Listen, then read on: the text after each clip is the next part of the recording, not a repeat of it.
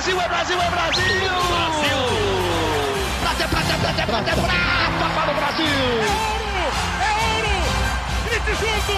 Medalha de ouro para o Brasil nos Jogos Olímpicos! Rumo ao pódio! Saudações Olímpicas! Este é o Rumo ao Pódio, podcast de esportes olímpicos da Globo. Eu sou Marcel Merguizo, estou em casa, em São Paulo. Hoje, segunda-feira, 14 de março de 2022. Faltam 864 dias para a cerimônia de abertura dos Jogos Olímpicos de Paris em 2024. Nesta semana, eu vou mandar um bom dia, boa tarde, boa noite mas o Guilherme Costa só vai ouvir, ele não vai responder aqui conosco, porque ele está de férias, curtindo suas merecidas férias e planejando o futuro da queridíssima, a já querida Lisa. Então, abraço, Gui, bom dia, boa tarde, boa noite e boas férias para você aí. Enquanto isso, seguimos aqui semanalmente com o nosso Rumo ao Pódio e com convidado esta semana, trouxemos Cláudio Castilho, treinador diretor executivo da Confederação Brasileira de Atletismo, chefe da delegação brasileira de atletismo em Tóquio ano passado, nas Olimpíadas. E o Cláudio vai falar bastante do Mundial Indoor de Atletismo que está chegando sexta-feira que vem, de sexta a domingo, em Belgrado, na Sérvia, com transmissão do Sport TV. Então fique ligado, tudo lá nas telinhas do Sport TV. Mundial Indoor de Atletismo. Falaremos bastante sobre isso com Cláudio Castilho, mas também vamos ter muitos outros esportes e assuntos aqui neste podcast, neste episódio desta semana. Teremos polo aquático, teremos vela, teremos atletismo paralímpico também e outros destaques da semana. Por enquanto, começamos com a entrevista desta semana com ele, o dirigente do atletismo brasileiro, que vai nos contar muito sobre o que vai acontecer nesta semana importante. É isso, Cláudio Castilho, nosso convidado da semana. Ele, ele tem muito para falar, ele poderia falar muita coisa, que a gente vai tentar tirar o máximo possível de informação aqui do, do Cláudio. Agora, diretor da, da CBAT, ele que é atleta ainda, vamos falar ex-atleta, né, Cláudio? Corre, corre melhor que muito atleta, então atleta, treinador, diretor, foi chefe da delegação do Brasil em Tóquio e tem muito trabalho, então atrapalhei ainda o, o meio do caminho dos trabalhos dessa semana, semana de Mundial Indoor de Atletismo. Um monte de atleta já viajando, né, Cláudio? Então, imagino que a semana será de muito trabalho ainda, né? Começando bem com a gravação do Rumo ao Pódio, mas tem muito trabalho pela frente. Primeiramente, obrigado pela atenção e por nos receber uh, aí, aí em Bragança, onde você está. Então, obrigado pela participação aqui no podcast, Cláudio. Pô, eu que agradeço, Marcelo. Prazer estar aqui com você, um prazer estar com o seu público. Falar de atletismo é sempre muito bom, né? E num ano que a gente nem bem descansou de Tóquio, né? não deu nem tempo de dar uma relaxadinha assim, e o ano já começou a todo vapor. Né? Esse primeiro semestre vai ser um primeiro semestre muito intenso. Aliás, esse ciclo olímpico mais curto, ele fez com que todos os anos desse ciclo olímpico curto sejam sempre muito, todos eles muito intensos. Mas vamos lá, estamos falando de atletismo, né? Uhum. Então, temos gás para isso. Exatamente. É, nesse final de semana, antes deles embarcarem para Belgrado, na Sérvia, estive com o Eric Felipe e com o Felipe Bardi, uma reportagem que ainda vai ao ar no, no Globo Esporte e no Savá Paris, no Sport TV, e eles estavam falando justamente disso, né? Não, acabou o ano de 2021, parece que nem acabou, já começou 2022 e não faltam dois anos e meio para Paris, faltam dois anos, porque daqui a dois anos, em março de 2024, a gente já está ali com a cabeça toda nas Olimpíadas. Então, o ciclo é mais curto mesmo, assim, são dois anos só até as Olimpíadas, praticamente. Claro que tem mundiais, tem o PAN aí no meio, mas muita coisa para acontecer, ao mesmo tempo que é um período muito mais curto, tá achatado ali. E ainda vivendo no meio agora de uma guerra, é, com a pandemia, esperamos acabando, mas ainda numa pandemia, como, como é gerenciar, cuidar desses atletas, por exemplo, esses 18 mais comissão técnica, mais dirigentes que estão indo para a Sérvia, estão indo para o Mundial lá em Belgrado. É ainda mais difícil, é muito mais cuidado, pensando que a Sérvia está ali, vizinha da Romênia, vizinha da Hungria, ali na Europa. que são vizinhos da Ucrânia. É muito mais complicado, tem mais ter mais essa preocupação, Cláudio. Como, como que fica a cabeça de vocês, dirigentes? É complexo, é uma operação muito complexa. A gente é, tem, um, tem sempre muita atenção na questão logística, né, para tentar gerar a melhor condição possível para a delegação chegar íntegra lá e conseguir competir na melhor forma, com melhor desempenho, que possam fazer melhor desempenho. E não vamos esquecer que a gente ainda está num, num, modelo pandêmico, né? A gente tem aí a pandemia também que nos impõe uma série de restrições e a, e a necessidade de seguir protocolos sanitários, né? Cada país tem um. E essa delegação dos 18 que você acabou de mencionar, Marcel, é, cada um vem de um canto do Brasil, né? Então a gente precisa, a, a, sem dizer os atletas que, que residem no exterior. Então, o que torna a operação ainda mais complexa. Mas é uma delegação que hoje reflete uma boa parte dos nossos melhores atletas. Nós temos atletas que se dedicaram a essa temporada indoor. É um, é, aqui é, na América do Sul, principalmente, mas no, hemisfério sul, não tem muito a cultura da, da do indoor. Né? O, o Brasil ele não pode deixar de usar essa oportunidade, já que na corrida de pontos, né, porque mudou o modelo de classificação para as grandes competições, é muito importante que a gente se lembre sempre disso, o que torna o nosso ano cada vez mais dinâmico e é, a necessidade de estar sempre em atenção para não perder nenhuma oportunidade. Então, tanto a competição diária, que foi o Sul-Americano, indoor, que aconteceu em Cochabamba, assim como o Mundial agora em Belgrado, são competições muito importantes para os atletas que querem carimbar o seu passaporte para Oregon agora em julho, que é o Campeonato Mundial Outdoor, e também na corrida olímpica, porque quem não tiver no radar, quem não tiver naquela zona da cota, vai ficar fora e aí acaba ficando para trás e não tem tempo de, de, de, tirar essa, essa diferença, tá bom? Não, perfeito. Imagino, ou nem imagino a complexidade, ainda mais, como eu disse agora, já não bastasse a pandemia, ainda temos uma guerra ali do lado é, de onde vai acontecer o Mundial. Mas só para a gente não deixar de citar os nomes todos aqui, pe pegando a lista aqui da CBAT, mesmo no site da CBAT, vamos lá, os convocados. Rosângela Santos e Vitória Rosa nos 60 metros. Vitória Senna nos 60 metros com barreira, a Kathleen Batista nos 60 metros com barreira também, Eliane Martins na distância, Núbia Soares no salto triplo. E a Lívia Vancini no lançamento de peso, no arremesso de peso, desculpa. É, como eu disse, no masculino, Eric Cardoso e Felipe Bardi é, nos 60 metros, Lucas Carvalho no 400 metros, Rafael Henrique Pereira, que foi muito bem agora no Sul-Americano nos 60 metros com barreira, Gabriel, Constantino, que já foi bem no último Mundial, também nos 60 com barreira, Fernando Ferreira na altura, Thiago Julia Moura na altura, Samoriuk, bela promessa do, do Brasil no salto de distância, o Alex Melo no triplo, Thiago Braz no salto com vara, Darlan Romani no arremesso de peso e a gente está falando em 18, eram 19 convocados, porque o Almir Júnior se contundiu, né? Está com uma lesão e não vai viajar. Uma pena, porque o Almir é justamente o único atleta brasileiro que trouxe medalha do, do último Mundial Indoor. É, foi prata na Inglaterra há quatro anos, né? Esse Mundial que vem, se, vem sendo adiado, né? Então, é, é mais um evento desse que ainda está naquela leva de adiamentos, né, Claudio? Então, temos, temos, temos uma delegação forte é, que aumentou, né? Abriram algumas vagas, me explica isso. Antes eram, eram menos convocados, abriram algumas vagas, então o Brasil vai com uma delegação forte, experiente, né? Como a gente viu aí, é, para um Mundial difícil de, de, de, projetar medalhas, mas que promete ser um Mundial muito competitivo, né? Eu estava vendo lista de, de outros países, basicamente está indo todo mundo para esse Mundial, né? Exatamente. Bom, nós temos aí mais uma notícia para te dar, talvez em primeira mão, né? Que, que aconteceu hoje, a Núbia, mesmo convocada, não vai embarcar para Belgrado, ela que mora na Espanha treina também na Espanha, porque ela sentiu uma lesão nesse final de semana, fez um exame de imagem acabou detectando aí uma lesão um pouco mais séria, então ela não embarca para disputar o Mundial. É, infelizmente, ela estava numa boa forma, vinha treinando muito bem, tinha feito acima dos 14 metros já na temporada, e, e, poderia ali brigar pelo menos por uma final.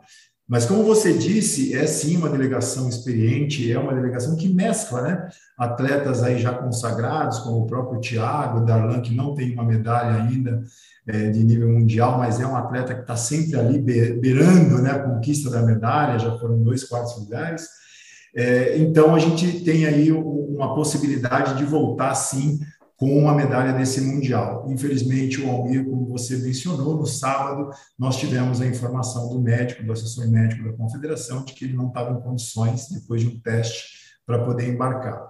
O sistema de qualificação, como eu disse, como eu mencionei anteriormente, ele modificou. Então, você tem os atletas que conquistam a vaga diretamente pelo índice estabelecido pela World Athletics, é, e cada prova tem uma cota, tem um número de atletas que vai disputar essa prova que é pré-estabelecido pela própria World Athletics. Quando essa prova não é preenchida pelos atletas que fizeram índice diretamente estabelecido, essa prova é completada, essa cota é completada pelos atletas numa sequência de ranking, é, obedecendo ah, o máximo de três atletas por país, né? no caso aqui, dois atletas por país no Mundial Indoor. Então, é, na semana passada, quando aqueles atletas que estavam elegíveis dentro da cota ou que obtiveram índice tinham que confirmar a sua participação, é, Casos como o do Almir e da Núbia, atletas machucados que não confirmam a sua participação, abrem vaga, e a própria situação da guerra também, a gente sabe que acabou impactando na confirmação de alguns atletas. Bielorrússia não mandou atleta, a própria Rússia que não está tá vetada ainda de competir, né? mas outros países não mandaram atletas para lá, o que acabou fazendo é, promovendo uma corrida insana da World Athletics. Até quinta-feira a gente estava recebendo e-mails aqui, olha, tem mais um atleta para tal prova, e eles vão seguindo é, a sequência do ranking. Fizemos isso, é, conseguimos é, atender a, os e-mails da, e as mensagens da World Athletics, e, portanto, todos os nossos principais atletas estão aptos e vão viajar é, felizmente, a gente conseguiu é, trazer nomes importantes, aí, nomes que estavam ali na beira da cota e vão conseguir integrar a delegação. Os atletas que, por causa da guerra, não estão indo, a gente sabe, é, Belarus e, e Rússia estão vetadas, né? não, não, não poderiam competir, mas atletas de outros países que, que não vão por causa da guerra, porque o país não liberou, me conta, sabe algum caso específico ou pode falar de algum para a gente? É, eu não tenho nomes específicos, uhum. mas nós sabemos, assim, nos bastidores, de que alguns países preferiram reduzir as suas delegações, Entendi. enviando atletas com aquela chance maior de medalha, o que acabou ocasionando, Entendi. então, essa abertura de vagas, né? Não, entendi, entendi. E bom, a gente falou um pouquinho, até você citou dois nomes, acho que o Darlan e o Thiago são os principais nomes mesmo da delegação brasileira.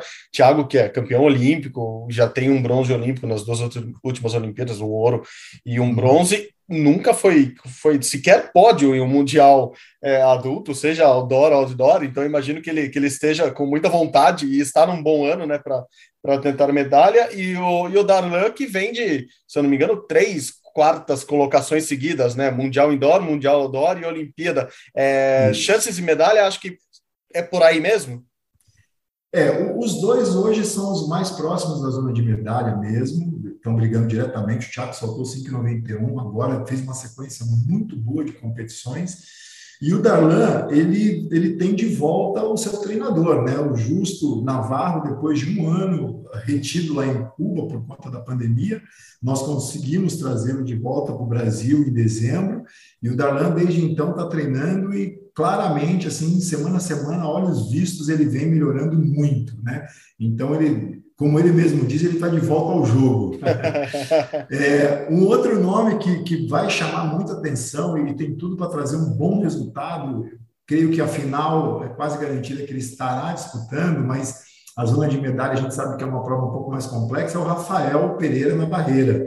Ele fez uma primeira temporada indoor muito boa, fez aí o recorde sul-americano, o recorde que já durava algum tempo, né? E, e, os 60 metros nem é a especialidade dele, né? E ele aprimorou muito essa saída dele, a passagem da primeira barreira, então promete. É um, é um jovem atleta ainda e tem muito a, a se desenvolver, então acreditamos muito nele. Não, muito bom, muito bom ouvir que tem, tem gente nova chegando, né? A gente sempre fala muito disso, da renovação é, no atletismo, é sempre bom ver gente nova chegando. Uma pena também que, claro, a maior pena é Núbia e Almir não irem por contusões, assim, dois atletas que coincidentemente, perto de grandes competições, sofrem é, novamente algum tipo de lesão. Tem, tem alguma. Vou até falar um pouco deles agora rapidamente. Uhum. Tem alguma tensão especial com os dois por causa disso? Porque parece coincidência, né? Mas no fim. Não é coincidência, tem alguma coisa ali que você tem que consertar, né? É, como, como tratar dois jovens, que já não são tão jovens, estão ficando experientes, mas que despontaram muito jovens com bons resultados e não conseguem no final ali entregar o resultado que a gente sempre espera deles, né? É, nós procuramos sempre manter um, radar muito próximo desses atletas que a gente considera como grupo-alvo, né? que são aqueles atletas que ou já obtiveram bons resultados, ou eles sempre têm um, bom nível de desempenho em, em grandes competições. É, o Almir ele tem uma bela estrutura, é um atleta que mora lá no Rio Grande do Sul, em Porto Alegre, treina na Sojipa com o professor Arataca, e ele tem uma bela estrutura. Ele é atendido quase que diretamente pelo nosso assessor médico, né, o doutor André Guerreiro, então ele tem todo o suporte lá. É, agora, ambos competem numa prova que tem um alto índice de lesão mesmo, né? o salto triplo é uma prova que machuca bastante. E a Núbia, ela mudou de treinador, mora na Espanha já há algum tempo, ela é apoiada pelo programa de preparação olímpica do próprio Comitê Olímpico do Brasil. Ela está com o Ivan Pedroso, um excelente treinador, um treinador medalhista olímpico recente, né, com a venezuelana, enfim. É, então, os dois estão muito bem amparados. Né? É que a lesão faz parte de um atleta que busca aquele resultado diferente. A gente procura evitar sempre, é, eu tenho certeza que eles têm esse suporte para poder tratar, mas é, também tem a infelicidade de acontecer fora, da, fora de hora, né? Sim. Exatamente é, pré-competição. E é uma coisa comum, porque o atleta, quando ele, ele coloca como pico aquela competição principal, que ele atinge o pico na competição principal, é o momento mais é, frágil dele, que ele está na melhor forma e ele está mais frágil também. Então, uhum. Então, todos os detalhes fazem muita diferença, né? Desde a da viagem do atleta, quando precede a competição, cuidados nutricionais e por aí vai. É, infelizmente, infelizmente aconteceu. Eu sei que é, isso não, não foi premeditado, mas acontece. É, é mais comum do que a gente pensa. Sim, sim, sim. Até uma curiosidade aqui, eu brinco com o Gui, que a gente gosta de contar essas curiosidades de nosso trabalho aqui na TV também. É, já gravei algumas vezes com o Almir, com a Nube, com outros triplistas, e eles sempre falam que é, é ruim de gravar para a TV, porque eles não podem ficar repetindo os saltos para a gente fazer imagem, porque exatamente como você disse, machuca, né? Aquela batida do, do salto triplo é muito é muito complexa, por isso mesmo machuca muito o atleta. Então, até quando a gente vai gravar com, com, com eles para reportagens na TV, a gente sabe que tem ali um, dois saltos para a gente gravar imagens, tem que sair bonito, porque não dá para ficar repetindo. Não é uma largadinha de 100 metros ali que faz duas, três, quatro, dez vezes e o cara consegue permanecer, né? Então, sabendo, sabendo que é sempre muito difícil, é uma pena eles não estarem lá, mas é isso, é, é, só o começo da temporada, né? Acho que é o grande início da temporada de todo mundo, que eles estejam bem é, no meio do ano em Oregon, e, hum. e daí já jogando para o meio do ano, que, vamos dizer assim, é o Mundial que importa, claro que o Mundial indoor é importante, é, mas é diferente, ainda mais para gente aqui no Brasil, que sequer tem uma temporada indoor, não tem nem pista para treinar é, com, com coberta, com, com as pistas de 60 metros fechadas, enfim, é, projetando esse Mundial do meio do ano. É, é essa galera que está indo para a Sérvia, claro, reforçado por talvez a grande estrela do atletismo brasileiro hoje, que é o Alisson dos Santos, que já está treinando nos Estados Unidos e vai fazer uma temporada na Europa, é mais ou menos por aí, e a gente chega também no meio do ano, mais ou menos com o mesmo número de chances de medalha, mais o Alisson, mais esse, essa atenção especial que a gente está começando a dar para o Alisson, ou já está dando para o Alisson Santos? É, é por aí mesmo. É, isso, isso demonstra, inclusive, a qualidade dessa delegação que está indo para o Mundial Indoor, né? porque basicamente serão os mesmos atletas. Lembrando que o Almir não tem índice para o Campeonato Mundial Outdoor ainda. Né? Tá. É, o índice dele é para o indoor. A Núbia não, a Núbia sim, ela tem o, o índice para o Mundial de, de, de Oregon. Agora, eu colocaria a marcha aí também, né? Lógico, Além do eu colocaria a marcha, porque o Caio vai estar tá lá, A, a Érica, a gente tem acompanhado, mas a gente sabe ainda que a temporada dela talvez comece a acontecer um pouco mais para frente. Tem os meninos da maratona, tem o Danielzinho, que é um, correu uma excelente marca, e na condição que vai acontecer em Oregon, nós esperamos que o que ocorreu em Tóquio tenha sido um aprendizado importante para ele, e é uma prova que sempre está aberta. É, e, e, com isso a gente acho que fecha ali a, essa condição dos atletas. Temos aí a possibilidade de levar uma delegação bem próxima daquela que nós levamos para Tóquio em número de atletas, né? Porque pela primeira vez nós iremos exercer uma possibilidade que a World Athletics é, coloca para os países, que é levar o campeão de área. Tem algumas provas que eles é, precisam, é, a gente submeter o, o, nome do campeão de área e a marca do campeão de área para ser é, validada pela, pela World Athletics, mas a gente vai levar todos os nossos, ou pretendemos levar todos os nossos 18 campeões de área do último sul-americano em Guayaquil, a gente vai propor isso para a World Athletics, e isso vai fazer com que nossa delegação seja grande. Né? É, mundial nunca é uma, uma competição para você testar alguma coisa ou para você levar atleta para ganhar experiência. Mas também ficar fora de um mundial, quando você tem a oportunidade de levar um atleta, também é ruim. Né? Então a gente vai tentar exercer o máximo possível das nossas oportunidades para levar uma delegação robusta para a Oregon o Alisson dos Santos, o Pio, não está no Mundial Indoor porque não tem a prova dele. 400 metros com barreiras não existe no Mundial Indoor. Ele até cogitou correr os 400, né? não sei se chegou a falar com, com vocês, qual, qual foi a negociação final aí, mas cogitou começar a temporada dele ali correndo 400 para ir para o Mundial Indoor, mas abriu mão e resolveu fazer a preparação específica para o Mundial Indoor. É isso, né?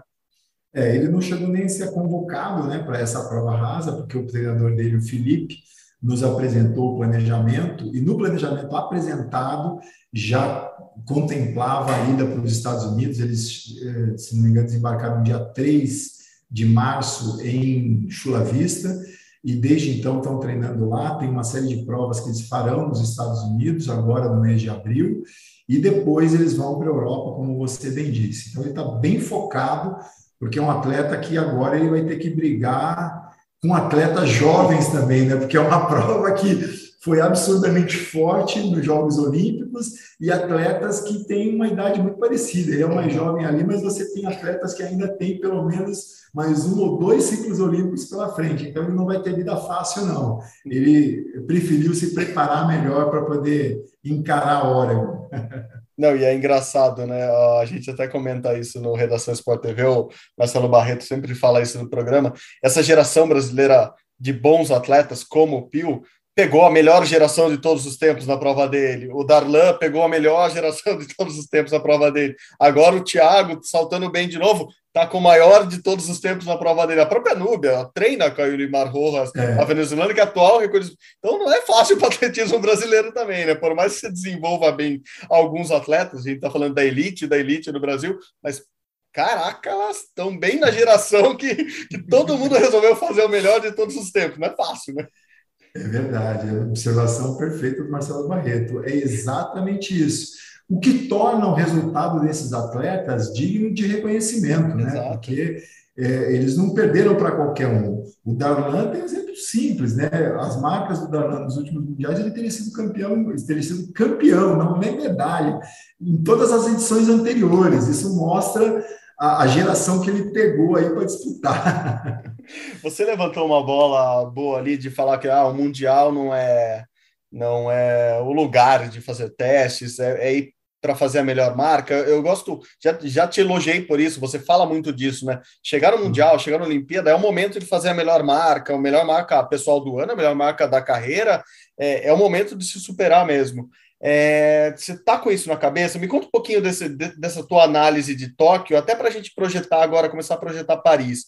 É, a gente saiu, a gente, o Brasil saiu com duas medalhas de Tóquio, dois bronzes, mas é, você especificamente, você que era chefe da delegação, a, a, Confederação de Atletismo não saiu tão satisfeita com o resultado em si, porque não foram tantos atletas que fizeram a melhor marca do ano, a melhor marca da carreira no evento que deviam ter feito, e como vocês trabalham para que isso vire uma rotina, ou vire a realidade do atletismo agora no Mundial Oregon, depois no, no PUD 2023, depois na Olimpíada de 2024? Como fazer isso? Me, me conta um pouquinho desses números que vocês levantam para ter esse panorama e como fazer isso dar certo daqui para frente. É, a gente procura fazer sempre um acompanhamento, um monitoramento da, da performance desses atletas, não só através da marca em si que ele realiza numa competição, nas competições durante o ano, mas a gente procurou, a partir do, do, do ano passado, como a gente assumiu é, na nova gestão, muito próximo dos Jogos Olímpicos, não havia muita possibilidade de fazer nenhuma mexida naquilo que já havia sido planejado, até para que não houvesse um risco né, de um impacto negativo no resultado dos atletas. Portanto, foi respeitado tudo que havia sido feito, sido combinado, inclusive, com o próprio Comitê Olímpico, né, que tem um programa chamado PPO, Programa de Preparação Olímpica. Então, é, após Tóquio, quando a gente fez ali uma avaliação dos resultados ou da expectativa que se havia e aquilo que foi de fato conquistado, a gente enxergou algumas oportunidades é, importantes para poder monitorar melhor, para aprimorar esse radar né, e, e, até entender quais são os fatores que de fato impactam no desempenho e no planejamento dos atletas. Tóquio, eu acho que foi uma situação bastante é, peculiar, bastante adversa para muitos atletas.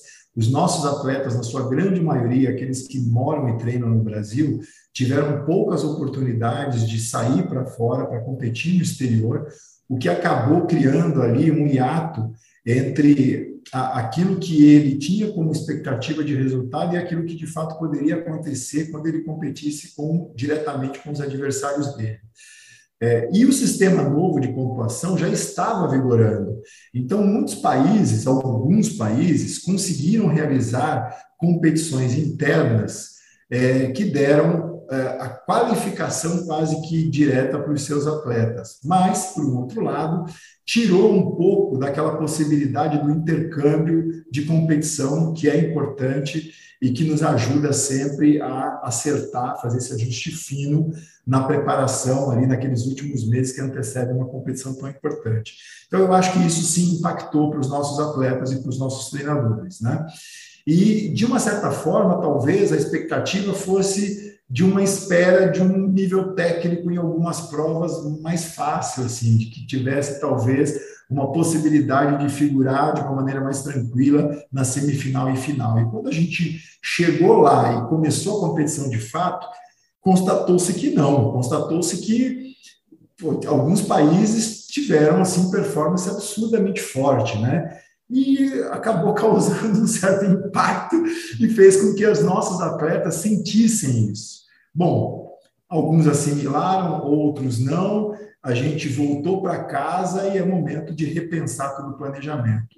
Para o próximo ciclo, nós tivemos uma série de reuniões com o Comitê Olímpico do Brasil, fizemos alguns ajustes nesse programa de preparação olímpica, criamos um novo programa chamado Seleção Permanente, estabelecemos é, critérios um pouco mais rígidos de permanência e de monitoramento de resultado desses atletas e exigimos também que todos os treinadores enviassem os planejamentos dos seus atletas para que a gente tivesse, então, contato com, com tudo isso, né? É, uma boa parte enviou, outros ainda estão enviando, outros estão preparando, mas enfim, agora a gente procura estreitar é, esse contato com a comunidade para que a gente possa entender e, de alguma forma, ajudar também, desde que é, a gente enxergue uma clara intenção de desempenho. esse é o nosso norte, essa é a nossa busca. É o mérito, apoio com mérito fazer com que o atleta sempre é, tente algo mais, busque se superar, né? independentemente da posição que ele esteja no ranking do mundo. Se houver a possibilidade de evolução, a gente está tentando fazer com que isso de fato ocorra na prática. Né? E, ao mesmo tempo, para fechar o raciocínio, a gente já está olhando as categorias anteriores à categoria principal. Né? Nós temos feito, desde o ano passado, muitos campings na categoria sub-20, incluímos a categoria sub-18. Esse ano nós temos a, a competição sub-18 aqui em Rosário, na Argentina. É, nós temos o Mundial Sub-20 que vai acontecer em Cali. Então, a gente tem dado muita atenção para fazer que essa cultura da busca do resultado já começa, já comece desde as primeiras categorias, que o atleta entenda e o treinador entenda que não há zona de conforto, que para que a gente gere benefícios, tem que haver uma entrega, tem que haver contrapartida. Esse é o caminho que a gente entende que a gente pode mudar o nível de resultado dos atletas brasileiros para o futuro próximo. É, nesse plano, né, nesse planejamento, há, há metas, por exemplo, X medalhas, ou X finais, ou X PBs, né, melhores marcas pessoais ou melhores marcas diárias. É, existe isso? Você pode contar alguma coisa sobre, sobre isso para a gente? Nem que seja para Paris, assim, eu sei que está mais longe, mas como a gente disse logo no começo, está mais longe, mas é daqui dois anos, né? Sim, não, sem dúvida, sim, a gente mapeia, em toque a gente já fez esse trabalho, aquilo que era expectativa, que a gente espera quando o atleta vai para uma competição desse nível, é que ele, no mínimo, repita o melhor resultado da vida dele ou que ele faça o melhor resultado da temporada, né? o season best dele. Isso é, é, essa é a busca que a gente tem. A gente sabe que uma série de coisas impacta aí, mas a gente mede a eficiência da delegação já por esses números, números de personal best, número de resultados, de melhores resultados na temporada, e a medalha ela acaba sendo uma consequência.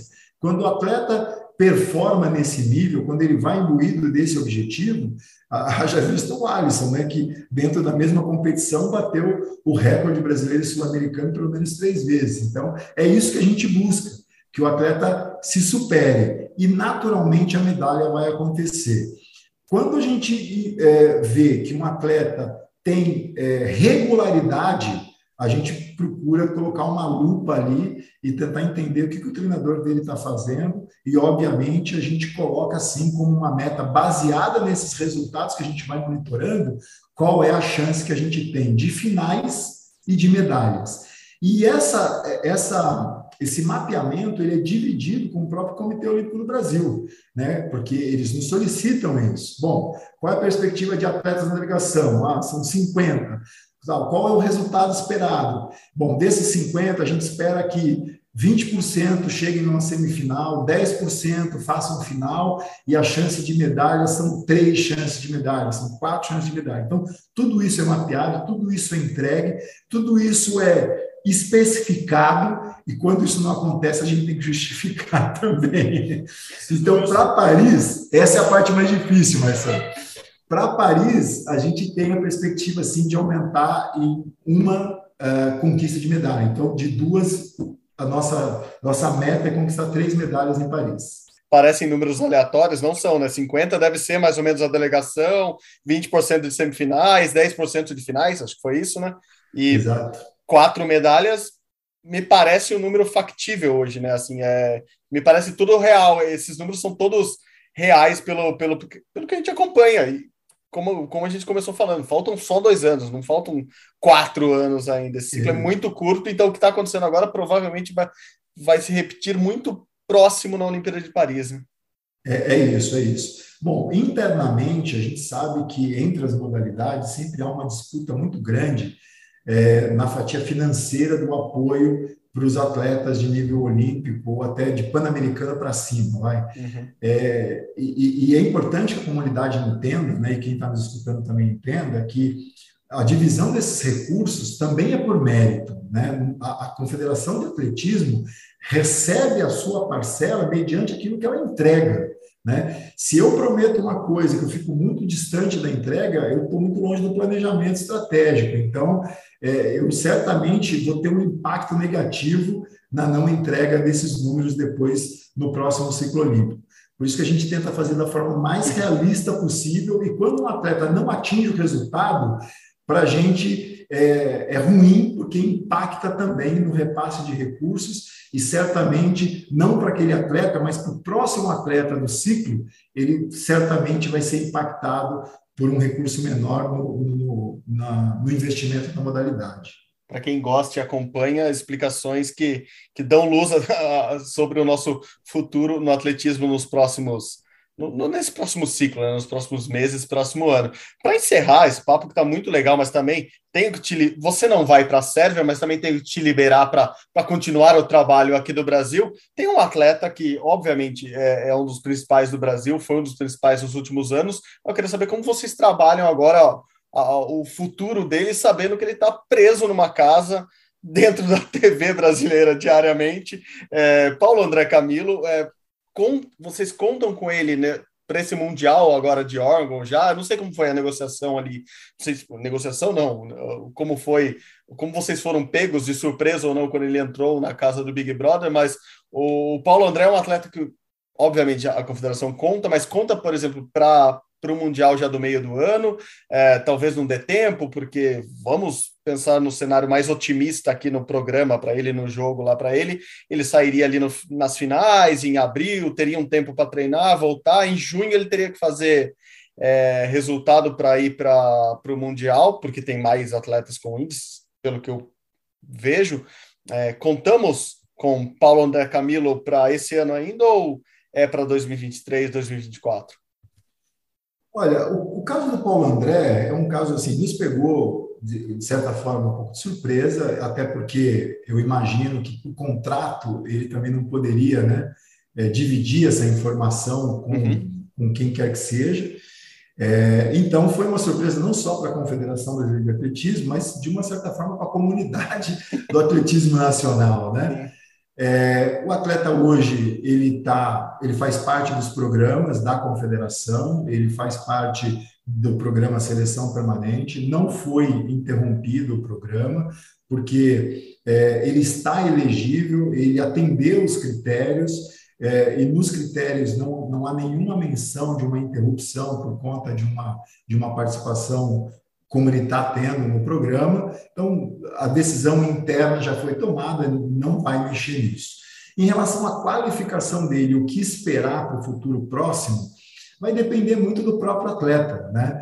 É, a gente não sabe como vai ser a vida dele após a participação no programa. A gente sabe que a exposição é bastante grande, muito provavelmente deva surgir uma série de oportunidades para o atleta. Ele tem um agente que cuida da, da, da, carreira dele, assim como o pai, que é o treinador dele, também certamente está acompanhando isso. Eu, eu imagino que seja precoce ainda pensar em fazer algum tipo de planejamento prognóstico pensando na participação do Paulo André em órgãos, porque hoje ele não tem o índice, né? A gente só tem o Érico com índice é, nos 100 metros. Para o revezamento, a gente tem os critérios montados, ele vai ter que, assim como qualquer outro atleta, é, conquistar a vaga dele. Se ele conseguir, ótimo, ele é um atleta jovem, um atleta de qualidade, um atleta que já contribuiu muito para outras conquistas do Brasil, é, e a gente gostaria de contar com ele, mas a gente não pode garantir ou a gente não vai fazer nenhum movimento para que isso é, seja, de uma certa forma, forçado a acontecer. A gente entende que o planejamento do treinador, principalmente, até porque envolve a preparação do atleta, a gente não sabe o quanto ele perdeu da forma física, ou está perdendo a forma física dele na condição que ele se encontra hoje, mas também, além da forma física, Marcelo, tem a questão do foco. Né? E aí, quem vai poder responder isso é o próprio atleta e o pai dele, com os resultados que ele conseguir imediatamente da saída dele.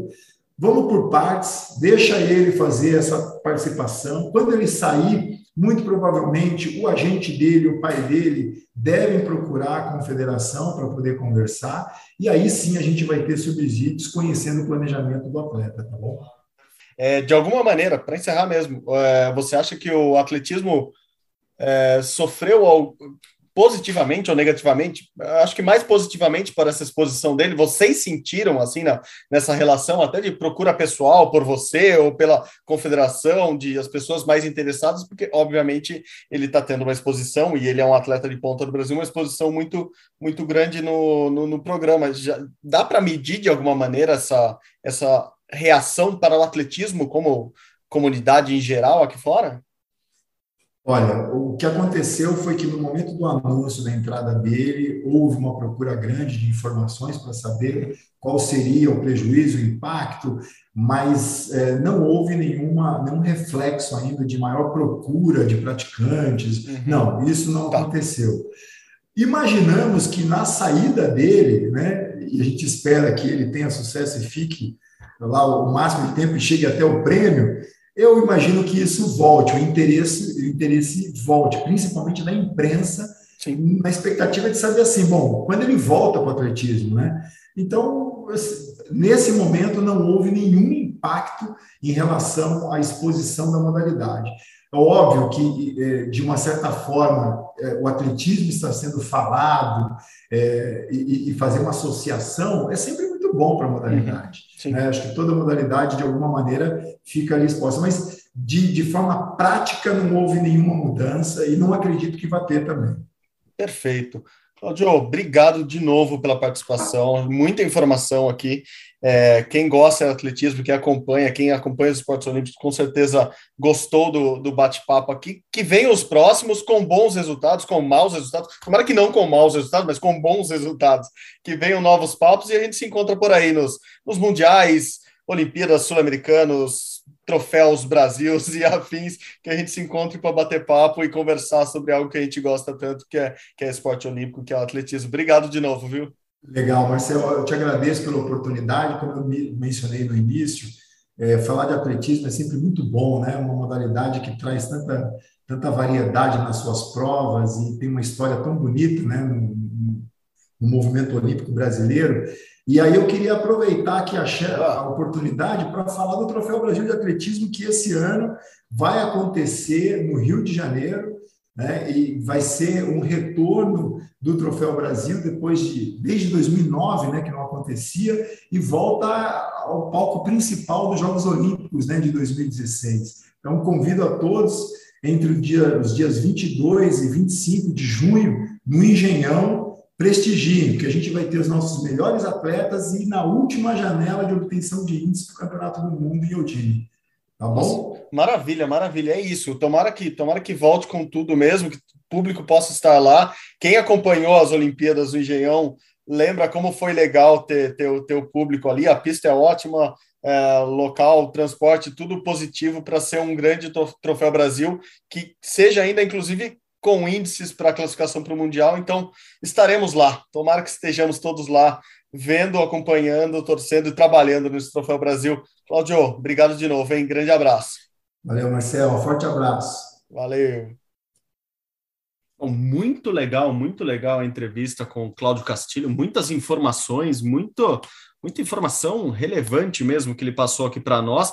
Falou de tudo, falamos do Mundial que está para acontecer, como eu disse, passa no Sport TV a partir de sexta-feira, sexta, sábado e domingo. Também falamos até, falamos até de BBB, Guilherme Costa que está nos ouvindo aí. BBB, falamos de Paulo André e do futuro de Paulo André, ou o que a gente espera do futuro de Paulo André após o BBB, como Guilherme Costa gosta de dizer, Paulo André segue mais uma semana sobrevivendo lá na casa e continuamos dando essas pinceladas aqui sobre a carreira dele e o futuro dele no podcast Rumo ao Pódio.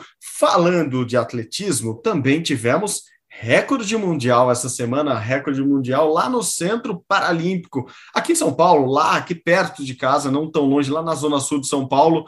Recorde no lançamento de dardo, a baiana Raíssa Machado, de apenas 25 anos, ela que já é medalhista de prata nas Olimpíadas de Tóquio, no lançamento de dado, quebrou o recorde mundial. Sim, no, justamente na primeira competição nacional da temporada, Raíssa lançou a 24 metros e 80 e assim quebrou o recorde mundial da iraniana, justamente que tinha vencido ela nas Olimpíadas de Tóquio. A iraniana ficou com o ouro, a Raíssa ficou com a prata e agora devolveu pelo menos o recorde de quem sabe em 2024 nas Paralimpíadas de Paris. Raíssa toma esse ouro da atleta do Irã e vamos ouvi-la então, vamos ouvir um pouco da Raíssa explicando como foi é, esse recorde inesperado até para ela logo na primeira competição do ano, mas parabéns a Raíssa, recorde mundial registrado aqui no Rumo ao Pódio. Diga aí, Raíssa. Eu estou fazendo teste de força, né? A gente essa semana veio com esse teste aí, porque meu treinador é muito doido, mas eu amo ele, ele acreditou em mim E eu não esperava, não esperava os 24 e 80. Não esperava, mas eu estou muito feliz. Isso é, quer dizer que em breve vem outras e outras marcas muito boas. O meu objetivo era chegar aqui e lançar 23 para 23,96.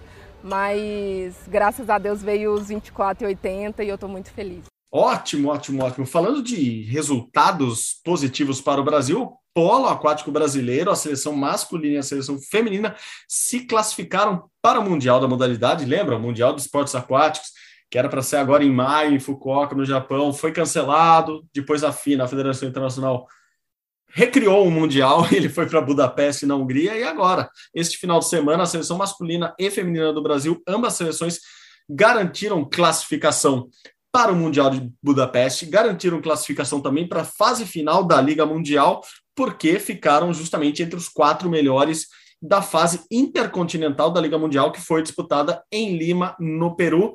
No masculino, o Brasil ficou com o bronze após vencer o Canadá por 11 a 8 na disputa do terceiro lugar. Então, ótimo resultado para os, para os meninos do Brasil. As meninas ficaram na quarta colocação, mas também tiveram uma grande vitória contra Cuba, por exemplo, que tinha eliminado o Brasil, é, tinha tirado o Brasil do último Mundial. Então, bons resultados tanto no masculino quanto no feminino para o polo aquático brasileiro quem também conseguiu um ótimo resultado, um ótimo resultado mesmo, uma classe que eu e o Gui já comentamos aqui no podcast. Tem o nome mais legal de todos até agora da vela, na classe Ike Foil. Foi ele, Matheus Isaac, o velejador brasileiro Matheus Isaac, conquistou no domingo passado é, o título até da etapa espanhola da Ike Foil Games. É, lá na Espanha ele foi medalha de ouro e com o resultado o Matheus Isaac assumiu a liderança do ranking mundial. Foi o que é, que é a grande novidade da vela para os Jogos de Paris em 2024. Lembrando que a vela em Paris vai ser disputada em Marsella, ali ao sul da França, e é uma classe totalmente diferente eles, eles velejam sobre uma pranchinha um pouco menor do que um barco, assim, não pensa no barco, não pensa na pranchinha, não se uma prancha de surf com, com uma quilha enorme que fica dentro d'água, então os atletas ficam elevados em relação ao nível d'água e é muito veloz. Além de ser a mais nova modalidade, a mais nova classe olímpica, ela também é a mais veloz das classes olímpicas agora, então temos um bom nome para prestar muita atenção nas próximas competições. Ele foi muito bem nessa pré-temporada europeia, tanto que garantiu o primeiro lugar no ranking mundial. Matheus Isaac, daqui a pouco começam as competições, as outras competições do ano. Ele foi muito bem na pré-temporada, como eu disse, a temporada do Foil vai, vai continuar. Ele não foi tão bem no Mundial ano passado, já tivemos o Mundial, mas prestem atenção nesse nome, Matheus Isaac. O Brasil também tem uma brasileira competindo é, nessa nova classe que é a Giovana Prada, filha do Bruno Prada, duas vezes medalhista olímpico.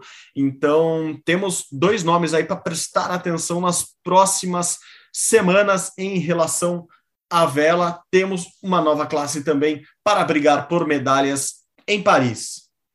No tênis de mesa, os brasileiros não foram bem no WTT lá de Singapura. É o novo Grande Slam que a Federação Internacional criou, assim, maior premiação de todos os tempos premiação de 2 milhões de dólares distribuídos ali entre os tenistas. Por isso mesmo, todos os chineses foram para a competição. Tinha nove chineses, por exemplo, na chave masculina.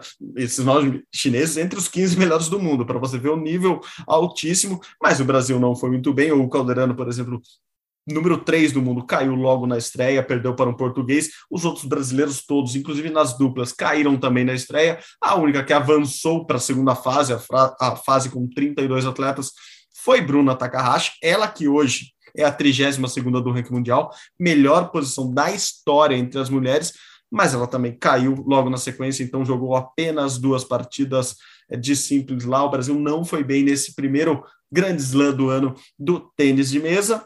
E também quem não foi bem, mais uma notícia não negativa, mas não, não conseguiram o resultado que se esperava é, no final, foram os brasileiros das Paralimpíadas de Inverno, lá em Pequim, acabou também no último domingo, então Aline Rocha e o Cristian Ribeira, ambos com chances de medalha, como o Gui Costa gosta de falar aqui, o Brasil precisa de três, quatro chances de medalha para conquistar uma medalha, dessa vez chegou nas Paralimpíadas de Inverno com duas boas chances, mais para o Cristian Ribeira, que era o atual vice-campeão do, do esqui sentado, né, do esqui cross country sentado, ele e a Aline Rocha não passaram das semifinais, então o Brasil ficou com a melhor colocação nessas Paralimpíadas do Christian, a nona posição, e a Aline ficou em décimo. Infelizmente, o Brasil não trouxe medalha dessa vez, não foi desta vez que o Brasil ganhou a primeira medalha em Jogos de Inverno em Paralimpíadas, mas bom que eles estão na trilha certa. Se o Brasil chega com chance já nos jogos, é porque o caminho está sendo construído da maneira correta. Infelizmente, não vieram as medalhas desta vez.